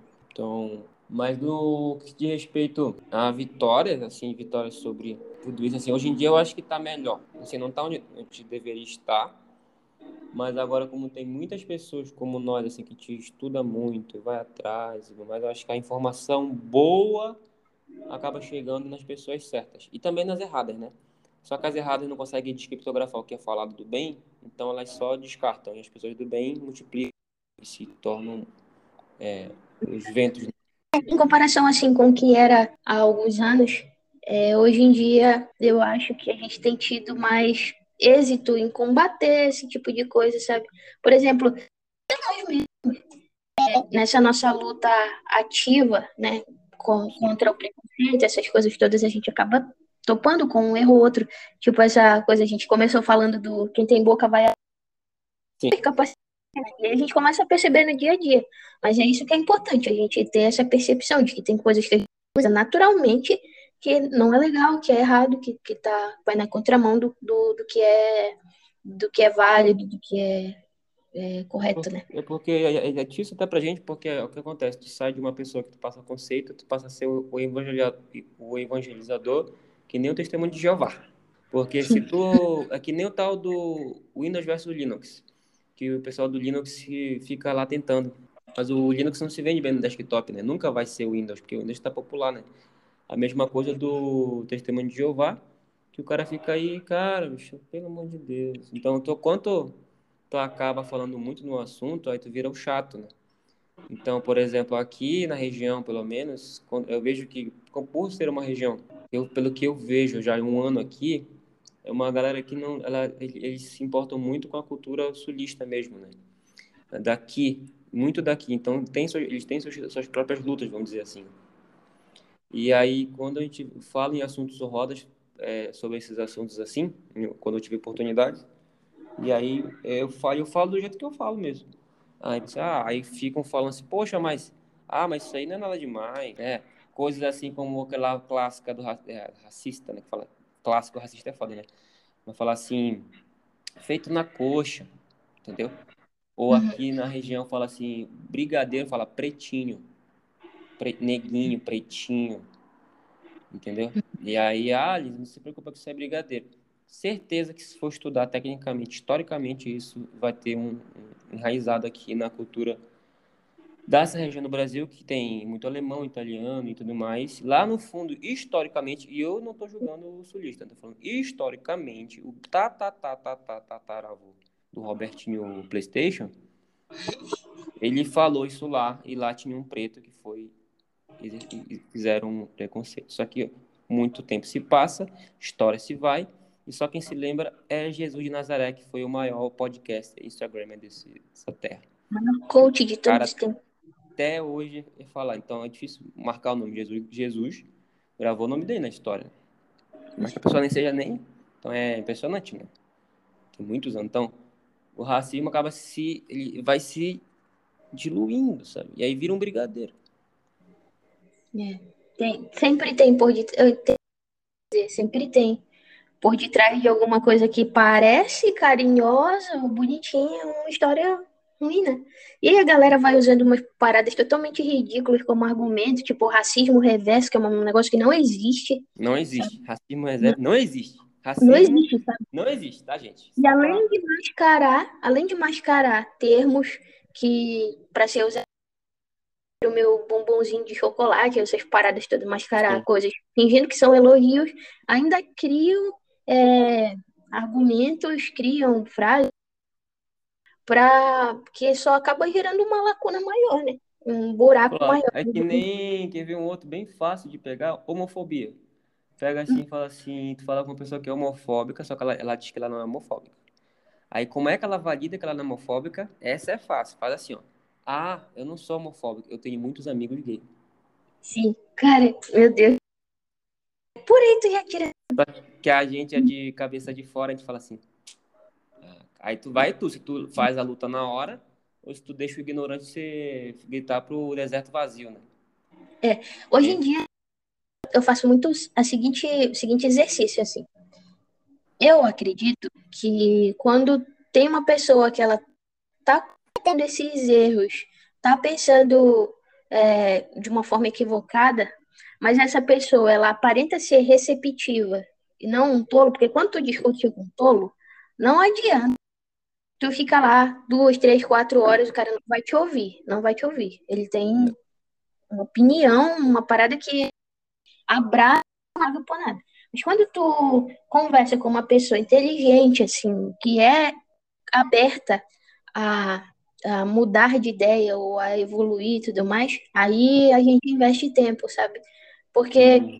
tem gente que, sinceramente, a gente acaba se desgastando muito, frustrando, sim, sim. E, embora seja válido que a gente lute contra preconceito, homofobia, essas coisas todas, e é muito válido, é alguma coisa que tem que estar enraizada na gente, uhum. tem pessoas que demandam só de muita reza, muito óleo ungido, muita. sabe, que infelizmente não, não acaba não investimento. Que não mas tu sabe que eu acho que isso daí é do. Não sei, eu quero entender isso ainda, mas eu acho que o brasileiro ele tem isso, sabe? É meio estranho. Lá onde a gente trabalhava lá, a gente tinha muito contato com muita francês, alemão, italiano, tinha tudo quanto é naquela fase que tu não, infelizmente tu não pôde participar nessa época. Tu era criança ainda, né? provavelmente. Mas era isso daí. E aí, o que, que acontece? O brasileiro, ele. O brasileiro fala mal de brasileiro. Vou te dar um exemplo. É, eu assisto, escuto muito podcast. Tem um cara que é muito polêmico na internet, chama Monark. O Monark ele é um cara muito polêmico. Não concordo com nenhuma opinião do Monark, porque ele é realmente um, ele é, tem uns pensamentos muito grosseiros, até quase todos preconceituosos. Uhum. Falar de nazismo como se fosse realidade ou distopia é bem para esse lado mesmo. É um idiota mesmo. Pesado. Bem idiota. Então não tem jeito, não passo pano para ninguém não. E aí eu escuto o Flow Podcast, que tem um Igão lá, 3K, e ele teve uma vez que é, teve uma vez teve uma vez que foi um cara lá e aí tava, foi recente agora, né? Tem um cara que ele é um diplomata norte-americano que ele morou no Brasil. Eu esqueci o nome dele agora. Ele sempre tá na Jovem Pan. E ele mora aqui no Brasil. Ele tava falando sobre essas, a política, né? Sobre é, direito de ir e vir, que lá no, tipo assim, o argumento era assim na, na mesa. Ah, porque lá no Unidos dá certo, por que aqui no Brasil não dá? Ah, porque lá é isso, isso isso. Por que, que aqui não dá? Aí todo tempo, Estados Unidos, Estado. Okay. Não é isso tudo que fala, não, tá? Que se, se um norte-americano tá morando aqui, trabalhando aqui, por que, que ele não tá lá então? Já começa aí, mas tudo bem. E o Monark, ele tava falando inglês com esse cara. E até então o Monark nunca tinha falado inglês, nunca. Só que ele fala inglês. O cara joga videogame a vida toda e ele meio que aprendeu inglês que nem eu, eu jogando RPG, traduzindo no Aurélio e decorando padrões. Uhum. E aí eu ouvi, ouvi lá uns pedaços, assim, achei interessante para o que não fazer, né? Eu escutei o podcast para saber o que não fazer num podcast. Que eu faço uma engenharia reversa do, do aprendizado para mim, né? Entendi. Aí eu tava lá ouvindo. Aí daqui a pouco eu vi no Twitter o pessoal falando muito mal do inglês do Monark. Nossa, mas esse inglês é horrível, fala mal, não dá nem pra te entender, esse inglês é horrível, esse inglês é horrível. E, cara, eu escutei a entrevista, entendi muito bem. E, eu, e, e o Monark não é um cara, nem um professor, não é um, não é um cara que. Ele tava, o, o tava ouvindo, né, um interlocutor, né? Tava ali, ó, voltando, tá? Uhum. E no Twitter, por um dado, nenhum norte-americano falou do inglês dele. Nenhum. Todos entenderam e, e fizeram comentários positivos ou negativos. O único que falou mal foi o brasileiro. Porque o brasileiro, ele tem essa bola dessa arrogância. Sim. Infelizmente, a gente é brasileiro, né? Assim como eu falo às vezes que homem é, é muito nojento, né? Porque homem é nojento mesmo. E é a, me, é a mesma coisa, cara. Então, assim, o brasileiro tem essa síndrome do vira-lata que tudo é Estados Unidos, tudo é Coca-Cola, tudo é a música de lá. Cara, vai escutar pagode, vai escutar Alcione, vai escutar Bartol Galeno, vai escutar, sabe? Coisa daqui da terra mesmo. Ninguém, carimbó, sabe? Vai lá escutar, né? que configura o país que sofre dessa síndrome de autossabotagem, porque eu acho, eu não posso generalizar também, não, não sei, né? Não tenho conhecimento absurdo a respeito disso. Mas talvez sejamos o único país que se diz patriota e se auto-sabota, cara. Porque, tipo, é uma galera que fala dos conterrâneos, entende? É. Aí eu vou Sim, é. Não entra na minha cabeça. Como é que eu me digo patriota se eu sou xenofóbico, entendeu? Se eu, se eu tenho preconceito com pessoas de outros estados, de outras brasileiro, com brasileiro. Vou uma, uma, uma, vou dar um exemplo de, né? Sou de Juruti, cidade. E eu chego de feira, toda sexta-feira tem feira lá em Juruti e tal. Beleza. Hoje em dia já Grande tem feira de Juruti, inclusive. isso, Próximo um abraço para todos os agricultores, um obrigada por um negócio. Isso. Aí o jurutiense, né? É, eu, jurutiense, tenho é, do Curumburi, interior de Juruti. Hum. É a minha região. Toda a cidade é composta por, por colônias e, e tudo mais. legal, né? Bem, legal. Idiota, ridícula. Eu me sinto superior ao cara do Curumucuri, assim, tipo, um exemplo, bobo, sabe? Não Uhum. faz sentido. Realmente, não faz sentido nenhum. É, aí, fazendo um modo maior, um aspecto geral, é exatamente isso que o brasileiro faz, entende? Tipo, o brasileiro tem preconceito com o brasileiro. Com brasileiro. É que nem, ah, mas aí, ó, o dia, o dia inteiro aqui da minha vida aqui na, no, Rio- no Rio Grande do Sul. Que eu já viajei em muito lugar do Brasil, mas aqui é impressionante. Todo o brasileiro, como tu fala, o brasileiro brasileiro, realmente é preconceituoso. Isso até norte nordestino também, com os próprios nortistas e nordestinos. Isso, Então eu não iso- isolando. verdade, né? Sim. Isso, eu não tô isolando. Então vou pegar um exemplo aqui, ó. Existe muito estereótipo de que baiano é preguiçoso. E eu, ah, eu sou casado com uma baiana maravilhosa e muito trabalhadora, criativa. Amanhã, Cara, aí, e assim, eu que me tira do sério se eu tô num rolê assim. E a pessoa me soltar o estereótipo, primeiro, aquele clássico assim. Que só, você sabe que eu sou, por exemplo, já fala três coisas erradas, né? Que eu sou do Pará, a pessoa sabe que eu sou do Pará, fala assim: "Ô meu rei". Ixi, cara, nenhum baiano fala meu rei. cara, Já que começa coisa. por aí, entendeu? Nenhum, cara. Nossa, eu fico muito possesso, cara. Ah, porque lá na Bahia só tem carnaval. Ele fica imitando, cara. Na Bahia só tem carnaval. Lá ninguém trabalha, só começa depois do carnaval. Não, cara, na Bahia tem muito trabalho. Tem projeto Itamar, Aracaju. Tem carnaval sim, é o melhor do, do Brasil, se não do mundo. Entendeu? Assim como o Pará tem o carimbo. Acontece pelo trabalho de muita gente, né? É, Grande claro. gente, E aí fica essa assim, sabe? Eu acho ridículo, sabe? Uma pobreza de espírito, né? Hum. Porque se fizer o contrário, se você falar o contrário, claro que eu, eu não sou preconceituoso. Em algum momento da minha vida, infelizmente, eu já fui preconceituoso. Todos nós já fomos um pouco. Mas a gente vai melhor, melhorando a cada passada da vida. Se eu, fa se eu falo, por exemplo, aqui, o, aqui no, é muito forte sobrenome e sotaque, né? Se tu não tiver um sobrenome internacional, alemão, italiano, tu, tu é. Tem aquela música assim, ó. Era só mais um Silva. Não tem? Eu sou Silva, né? E o pessoal não tá nem aí pra ti. A não ser que tu entregue muito resultado, seja muito bom, aí o pessoal não pode fazer nada que tu é tão bom que eles têm que te engolir. E aí, tu, aí é aquela coisa do que eu imagino, eu não tô nem no lugar de fala, né? Mas eu tenho amigos pretos que o cara é tão incrível, tão incrível, tão incrível que o preto tem que ser tão incrível acima, tem que ser médico neuro para poder ninguém falar nada, sabe? É sempre uhum. querer ser. Você sabe que é um absurdo isso. E se eu falar o contrário, coisa que eu não faço, do sotaque deles, né, do, do jeito muito diferente que todo o Brasil tem. Então, qual? O baiano fala é, oxe, oxente, que isso sim o baiano fala. Opa aqui, opa lá, é barril, né? ou é barril uhum. dobrado, quando fala. Então, qual o paraense fala égua e pai d'égua, o, o sulista, o, o gaúcho fala tri, ba, ba, ba, ba, tri, bi, tri legal, né? Ali, né? Então, assim, é, é, o Mato Grossense é porta, porteira, portão, é puxado. E o caboclo de Oriximiná é engasgado, a voz engasgada, né? É, é, é aquela coisa. Então, assim, tudo é, eu acho fantástico isso aí. Só que o que eu acho? Eu acho maravilhoso a, mis, a miscigenação no Brasil. Sim.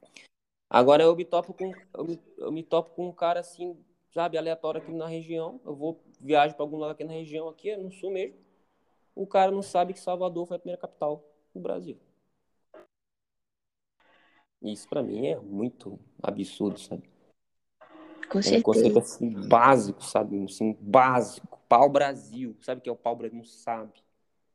Entendeu? Acho Saber a história do próprio país e seguir país. né? Mas se perguntar sobre o Uruguai, a Argentina sabe. Sobre os Estados Unidos. Sabe. O cara claro. se orgulha que. Eu vou, vou colocar até assim, ó. 50%, sabe? Vou colocar 50% para ficar meio igual. Vou colocar assim, 50% aqui no sul, 50% no norte, 50% no nordeste, 50% no Todo mundo é meio assim. Com certeza. Com certeza. Com certeza. Eu vejo na tua fala irritação, sabe? Porque, é. cara, a gente já tá, assim, Tá super lotado disso. Eu acho, eu sei que as pessoas falam que a gente tem que ir contra a tolerância e tudo mais, mas hoje em dia eu sou uma pessoa intolerante contra o preconceito, sabe? Contra, contra a xenofobia. É, eu sou uma pessoa, é, me considero uma ativista de pessoas com deficiência, sabe? E eu sou intolerante, cara. Eu faço conhecimento, eu vou compartilhando as coisas que eu sei, propondo a aprender mais, aprender mais e mas aí e eu fico irritado, eu acho que a gente tem que ficar irritado, ficar bravo, ah, já deu, já chega assim. É, é, é, interessante porque para no meu caso assim, ó, eu passei a me irritar mais aqui, sabe? Porque eu não tinha isso não, sabe? Eu era muito por quê? Mas porque eu não, eu não sofria preconceito. Eu não tava no eu ficava, eu sabia das coisas, mas eu nunca sofri preconceito.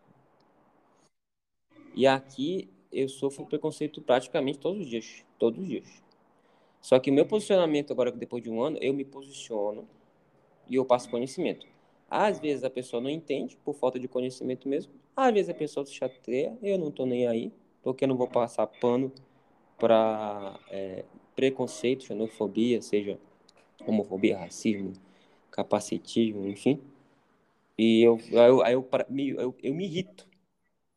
Então, tu imagina para um preto que tem é, a síndrome de Down, né, e mora no São Paulo, e é gay. Deve ser insuportável vir na capital. E eu, então, então assim, é muito louco, né? Com a personalidade de dizer, Não, cara, mas você precisa me ensinar a gente poder conviver. Isso não. Não tem Tá louco? aprender, sabe? Ninguém tem o papel. Tipo, a pessoa preta, ela não tem o papel de te ensinar sobre a história. Tu que tem que saber, mano. É. É gente já- inerente, a, é inerente ao conhecimento que é passado. A pessoa tem que ter a responsabilidade de saber isso. Por quê? Porque ela é brasileira, velho. Exato. Isso aí até. Só que a gente vive, uma realidade muito aberta, né? Aí acaba que pra gente é fácil, né? A gente, a gente, vê, a gente é outra moeda. Porque pra pessoa que acha que não é, que é o que fala que eu tenho amigo gay, que fala de pi- piadinhas racistas de forma fofinha, né? Enfim, do baiano que é preguiçoso, enfim. E por aí vai, né? Ao contrário, né? Fala que, por exemplo, o, vou referenciar a minha região, lá o próprio San- Santarém, no Pará, Lá o pessoal em Santana do Pará, algumas pessoas se acham muito elite, né? Sim, com Então, certeza. quando Acho que tu vai pro Rio Arapiuns ali, que é uma região que eu tive a oportunidade de, de ir de lancha com um grande amigo meu, um grande amigo meu, algumas vezes pro Rio Arapiuns de lancha ou de veleiro. E eu tive a oportunidade de conhecer ribeirinhos. Fantástico, assim, fantástico. E poder então comer um peixe na beira da praia, assim, começando com o ribeirinho. Muito legal. E Melhor muito assim, outro conhecimento, outra vida, sabe? Eles estão na paz ali, cara. E esse meu amigo falava isso assim, não, porque aqui é. Ele tinha esse pensamento, né? A vida é assim, a vida é desse jeito, não precisa. Ele falava que essa vida precisa de muito, né? Que é um pensamento Sim. muito bom, né? Então, cara, eu até penso depois, eu fico pensando muito na minha vida, todo mundo tem um lado evil e um lado good, né? Nem todo mundo é de todo mal, nem todo mundo é de todo bem, né? São fases da vida, né? Então, quem é de Santarém, eu tenho certeza que, ah, os caras que tem empresário que anda com seu HB20, ou anda no sua Triton, no sua Dodge Ram, se vê um ribeirinho assim de chinelo e lá comprando no shopping de camiseta, fica olhando. Com Já é um certeza. preconceito, é um preconceito dentro da sua própria região. Então, Exato. não é só das regiões do estado, não, é, são preconceitos internalizados no, no seu macro e micro mesmo. Tem jeito, né? Que nem te falou. Tem muito que, que é bizarro, né? Sim. Mas somar. As pessoas precisam acordar. Porque enquanto as pessoas vivem alienadas ali no seu universo preconceituoso, xenofóbico, homofóbico, a vida tá andando e acho que as pessoas não aprendem nunca. É o mesmo que o cara ah, que diz, ah, tenho até amigos gays, não consegui Quanto essa frase é problemática, né? Pesadíssimo. vou- Eu acho a pior de todas, uma das piores. É. Eu acho. É. Só que se a pessoa não se perceber, às vezes eu tenho tanta preguiça que eu. Ah, cara, não, não vale a pena não. A pessoa vai vir com muito argumento e aí eu já desisto, sabe? Aí se eu É, ver que a pessoa tá, é, tá na fase de aprender, eu vou lá e falo. Mas também eu não vou ser o testemunho de Jeová que vai ficar batendo na porta todo domingo às sete, né? Insistentemente, né? É verdade. Não, não, não vale a pena. Sabe a fazer é deixar passar, cara, tudo bem, beleza. Assim, a gente tem que ter esse botão de desligar, assim, sabe? De mudar de assunto, que tem coisa que não vale a pena, sabe? Não vale. Infelizmente. Será que as bases. Eu acho que talvez. Só para encerrar esse assunto, mas será que as bases familiares são importantes? Acho que sim, né? As nossas bases familiares, a gente nascer no meio de uma família que tem preto, índio, gay, comunidade LGBTQIA, com tudo lá, nos fortalece para é, não só o meio, né? Não só o meio, mas o que foi passado, né? Porque teve muito machismo na minha família, e, enfim, de tudo, mas tinha a fala das mulheres. Acho que as mulheres são. As mulheres mudaram minha vida. E ser rodeado por mulheres mudaram meu pensamento. Meio que me programou, programou minha cabeça. Se eu fosse criado só pelo meu pai, eu acho que não, não ia chegar ali. E aí eu tive tanto que eu quase não tenho referência realmente de, de pai, pai mesmo, né? Porque, enfim, eu vou dar um outro podcast, né? É, toca aí. É, então acho que é por ali, assim, sabe? Acho que mulheres mudaram a minha vida, se for você falar disso, assim. Acho que, tu acha que É, sim ou não? eu, acho, na, na verdade, eu acho que até uma vez tu falou isso pra mim. Que, é, acho que foi contigo que eu aprendi. A gente é como se fosse uma esponja, né? Uma esponja, assim. Você absorve pelo que é depositado em você. E de vez em quando tu fala também sobre esse bombardeio de informações e tudo mais. E eu acho que a base familiar, ela é um, um fator ímpar nesse sentido, assim. Eu, por exemplo, eu sou eu sou de uma mulher, de uma, perdão, eu sou de uma família de mulheres, praticamente, né? Também não, não tive contato com meu Não, pai. é só, é verdade, isso aí. pai sempre morei com a minha avó, minha mãe, minha tia. Criado É, com pó, leite com E pera. Esse por isso que eu falo também, que né? de criança tem Quem é- Não, fala assim, tem um, tem um preconceito que mulher- pessoa que é criada com vó não vence na vida, né? Fala Ainda assim tem essa, né? é mimado, né? Tem várias, tem várias, né? Tem várias. Ainda tem. E nem é, sabe? E assim, a, a minha família é composta por. Cara, sabe? Cara, até minha avó, assim, era alguém que vendia peixe na frente de casa, saía pra pescar com meu avô. E a vovó era aquela personalidade que dava um gás no meu avô. Tipo a Brenda contigo, entendeu?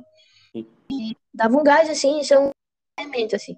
E eu sou, venho de uma família de mulheres fortes, minha mãe é professora, é, é, fez faculdade em Juruti. Não tinha, sabia? Era muito raro, tinha que estudar muito para conseguir faculdade. A gente foi uma universidade para Juruti, 2004, por aí, 2004 mais ou menos. E aí ela meteu 2004 a cara e foi 14 estudar. Aí ela meteu a cara, foi estudar, entendeu? E aí, assim, eu. E aí, é- essa coisa da base familiar, ela é muito importante, sabe? Porque você vê como a família se porta diante da sociedade. Você isso. Pô, se a minha avó, que também se chamava Amélia, era uma mulher forte, que lutava pelo que ela queria, construiu as coisas, então é esse o caminho que eu quero ir, sabe? Pelo qual eu quero ir, assim. E aí a minha mãe, por exemplo, professora, é, depois que o Pedrinho nasceu, que a mamãe foi para a área da, da educação de pessoas com deficiência, né? E aí, Uhum. de cabeça. Eu acho que existe dois momentos da nossa vida, o antes e o depois do Pedrinho, sabe? E o Pedrinho também é o que passa essa base familiar, porque o Pedrinho a gente passe, tenha passado por várias situações de preconceito com, com o Pedrinho, ele reage de uma forma diferente da nossa. Tipo, eu já reajo com mais irritação, eu fico bravo, eu fico irritado, eu quero sair, eu quero, sabe, eu não quero ficar no lugar. ele, e ele não.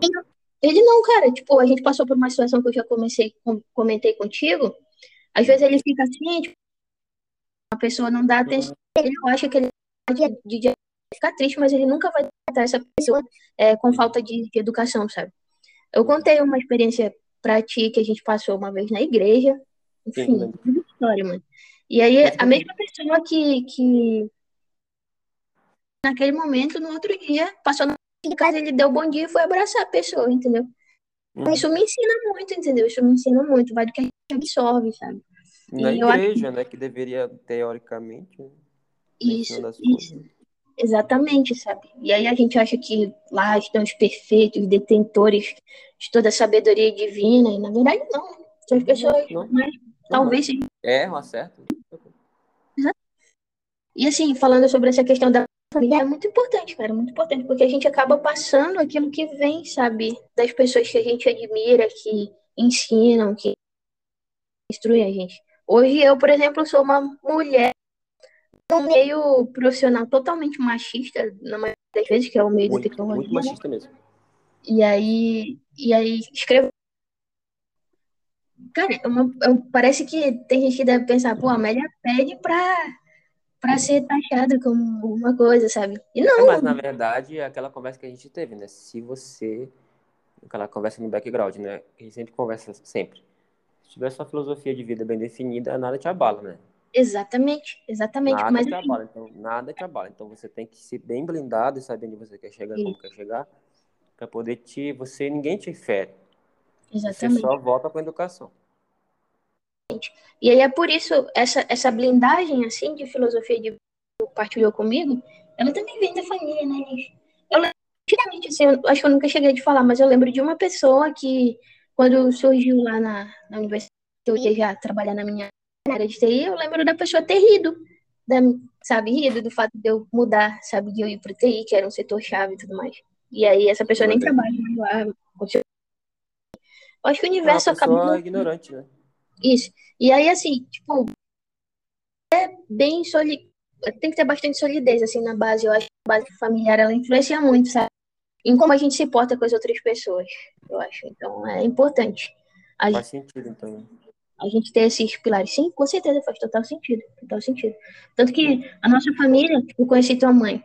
E a gente tem, a nossa família tem essa personalidade, tua mãe tem essa personalidade de ser contra pessoas, ser contra, embora as nossas mães sejam pessoas muito cristãs e tudo mais, na contramão do que às vezes o cristianismo prega, né? Religião, na verdade. Completamente. Completamente. E aí é por isso, cara. Então a gente elas, não tem elas, elas têm base... fé, elas têm fé e adoram o Jesus, Jesus Cristo e a, a Deus, né? Consequentemente. Né? Isso, exato. Só que, é, só que elas fogem do padrão, né? Elas, elas se perguntam, elas... acaba que a fé fica deturpada, né? Você, às vezes tem pessoas muito ruins no ambiente que é, em teoria, divino, uhum. e aí acaba que tem preconceito, tem racismo e tudo mais, que uma sociedade é reflexo da sociedade em quatro paredes. Sim. Né? Então, nossas, nossas mães acabam mediando ali, né? Até briguei com a minha mãe várias vezes com as opiniões do padre, assim. A minha mãe não gostava que eu negria assim. Ela insistia pra ir. Quando eu ia, eu é o cara que eu. eu o padre perguntava assim: alguém, alguém aqui pensa o contrário? Eu. Aí todo mundo ficava assim. Aí ela disse, Não, mas por quê? Então? É, por que então que Judas Iscariote foi lá traiu Jesus e tudo mais por apenas tantas moedas de prata. Tá vendo? Eu já li a Bíblia três vezes. Enfim, aí tem todo um contexto. Eu falava, não, mas o senhor errou. Eu falava pro padre, mas ficava muito com E aí eu falei, então, você, eu vou, então o que eu vou fazer? Já era nerd, né? Eu falei, então eu vou fazer catequese. Eu vou vir aqui e vou dar uma missa. Eu vou ser do, do grupo de jovem. Aí eu fui pra igreja, fui lá, fiz tudo, tudo, entrei lá dentro. E eu fui, fui, fui, fui, fui, fui porque o escorpião ele é vingativo, né? Negócio, né? Aí fui lá, conheci o padre e a gente foi, foi, foi, foi, foi. E ele naquela situação ele errou e eu fui lá, fiz uma missa junto com ele. Depois de cinco anos. E depois eu saí da igreja porque fiquei enjoado. Mas. É. é. Faz sentido, sim. Tem que ir atrás, né? Não tem jeito. Ou melhor, vamos encerrar o bate-papo aqui, senão já falou o domingo todo aqui. Mas foi um prazer te receber aqui. Vai acabar aqui enfim, N programas, vou quebrar, acho que em três programas. Foi um prazer inenarrável, que nem um, um amigo nosso, né? Tem até uma, uma frase, umas frases que eu pego do, daquele nosso amigo lá, que é muito boa, né? Ele fala assim, não podendo mais suportá-la, ou, ou, ele, ou ele eu falava uma coisa boa, que eu achava muito boa também, que ele dizia assim, e aí, tu gostou do podcast? Concordas ou sem cordas? Concordas, com certeza, com muitas cordas. Porque é um programador, né? E bom, né? Um programador bom, né? Quem sabe um dia eu coloco ele aqui no programa pra gente falar. Vamos ver. É, tudo, tudo. Aí. tudo é possível. tudo é possível. Então, eu tenho que agradecer a participação da Amélia, mas ela, vai ser, se ela tiver no tempo dela com mestrado nas coisas, a host padrão aqui do Pessoa Cast. E sigam as redes sociais da Amélia aí, Amélia. Quais são as suas redes aí? Fala pra gente. Bom, amigos, eu estou em todas as redes sociais. Não, brincadeira. É, pessoal, muito obrigada pelo convite, de verdade. Eu que tu é bem é, a personificação do profissional de tecnologia que a gente tem que ser hoje, sabe? Que é o cara que tem essa personalidade criativa. Problemas que é o que tu passa muito pra gente. Uma vez eu conversando, só pra finalizar, conversando com o Gabriel Guerra, grande. Guerra, muito bom. Ele falou para mim que a característica da pessoa de sucesso, uma das características, tipo Steve Jobs, é um cara que ele é muito artístico é, pensa muito fora da caixa e tem todos esses lados, sabe? E essa tem essas características. Então, pessoa quer tu também é... tem, tu também tem. Só que a puta poetisa, uma poetisa falando com um louco. e assim, a pessoa cast, acho, não tenho certeza, vai fazer muito sucesso e vai alcançar muitas pessoas. Sempre pedi muito, implorei muito pro Link compartilhar as ideias deles, assim, deles. Graças a Deus, graças a Deus, a gente tem a sorte de, de ter mensagens do Link, pessoas de assim, tem um assim, e, e, sabe? Então, eu, os, nós, amigos, sabe, teus amigos, assim, a gente tem um bocado de sorte. Muito obrigada de coração. Espero voltar mais vezes, com certeza. Então, tô sempre, tô sempre a posto, sempre. E, e as minhas... não falou suas redes sociais. Isso, é Eu me perco, porque eu sou do interior, cara. Começa Eu, sei, eu também sou do interior, eu me perco direto lá, que só tem 30 mil habitantes, aí duas ruas. No Instagram, é, eu tô com o né? E meu- a Melinha. Isso. Isso, e a Melinha, e tem também Haja Café, que é onde eu. Ah, o Haja Café. Eu Isso. acho que eu não No Facebook- o Haja Café, não. Vou lá ver. Haja Café. Isso, no, Fe- no Facebook é a Amélia Farias, tem Haja Café no Facebook também, e o meu podcast, pessoal. Compartilho poesia, alguns pensamentos, devaneios. A São lá. gente tá com quantos podcasts lançados lá já?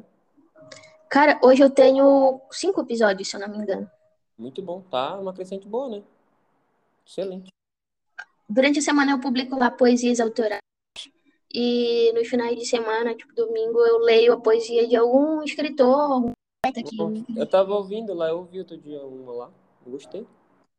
Na verdade, é na verdade que é bem curtinho, né? Interessante, porque são curta, né? eu acho que no máximo 10 Eu minutos vou... Faz uma caixinha lá no teu podcast, assim, ó. Faz uma caixinha lá. É, o que vocês querem que eu fale e tal. Tá, Eu começar a utilizar esses recursos. coloca lá que eu peguei umas ideias disso aí, fica bem bom. Mas... E no LinkedIn? Como é que tá o LinkedIn lá? Tá, Amélia Farias também no LinkedIn, Amélia é é isso? GitHub. Embora não Twitter? esteja E Twitter? também. Twitter e a Melinha. Acho que em todas é Twitter, Instagram. Ah, conseguiu padronizar, né? Legal. isso, ah, isso. boa. E a Melinha e Haja Café. Legal, Amélia. Muito obrigado. Até a próxima. Na Obrigada, próxima, a Brenda vai gravar, a gente vai fazer um tema diferente ali. Acaba que a gente vai muito na nossa área e a Brenda, aí ela vai ficar com sono. Aí, Ah, só que ela né? trabalhou a noite toda, que ela é. ah, Pra quem não sabe, gente, a Brenda é minha produtora. Ela é produtora. A Brenda. É, ela é minha produtora, minha artista visual. Outro dia fala assim: quem fez tua arte tal, eu faço mais barato. Quem faz é minha esposa, me respeita. Ela que. É, Inclusive, acho que eu vou até Então. contratar a Bre- a Brenda pra fazer do meu. Cara, ela tá idosa demais. Agora começou a fazer as. Bom, depois eu vou falar as novidades depois do próximo. Começou a fazer um negócio bom demais. E Beleza, obrigado. Até a, até a próxima demais. A gente vai se falando sempre. E a gente se vê até no próximo programa. Valeu, gente. Comentem se gostou. Valeu!